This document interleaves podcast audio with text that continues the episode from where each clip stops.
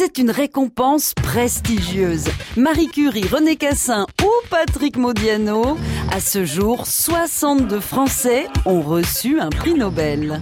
Je suis super contente qu'on ait le prix Nobel parce que je suis physicienne et que ça me réjouit profondément qu'on récompense l'avancée de la connaissance dans, euh, dans notre compréhension de l'univers. Ça, c'est super.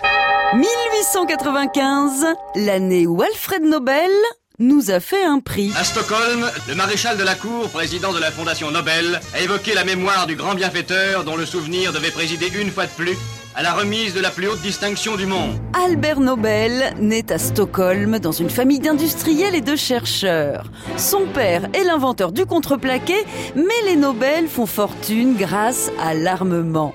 Le jeune Alfred va donc suivre tout naturellement la voie familiale et s'intéresser lui aussi à la chimie des explosifs.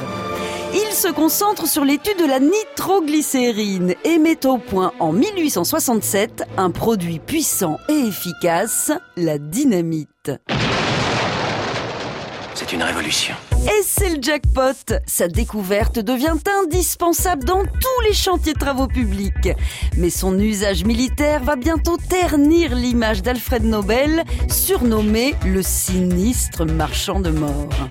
Pour redorer son blaze, un an avant sa mort, il modifie son testament, léguant l'intégralité de sa fortune, 179 millions d'euros actuels, pour la création d'un prix qui portera son nom. De nos jours, pour être prix Nobel de littérature, eh ben, on n'est plus obligé d'écrire des livres, on peut faire des chansons. Si ça se trouve, dans 20 ans, eh ben, on le filera à des mecs pour leur tweet, qui sait. Bah ouais, ce sera, je sais pas, un Norman ou un Cyprien, ils auront prix Nobel. Ou à Christine Boutin. Oui, sûr.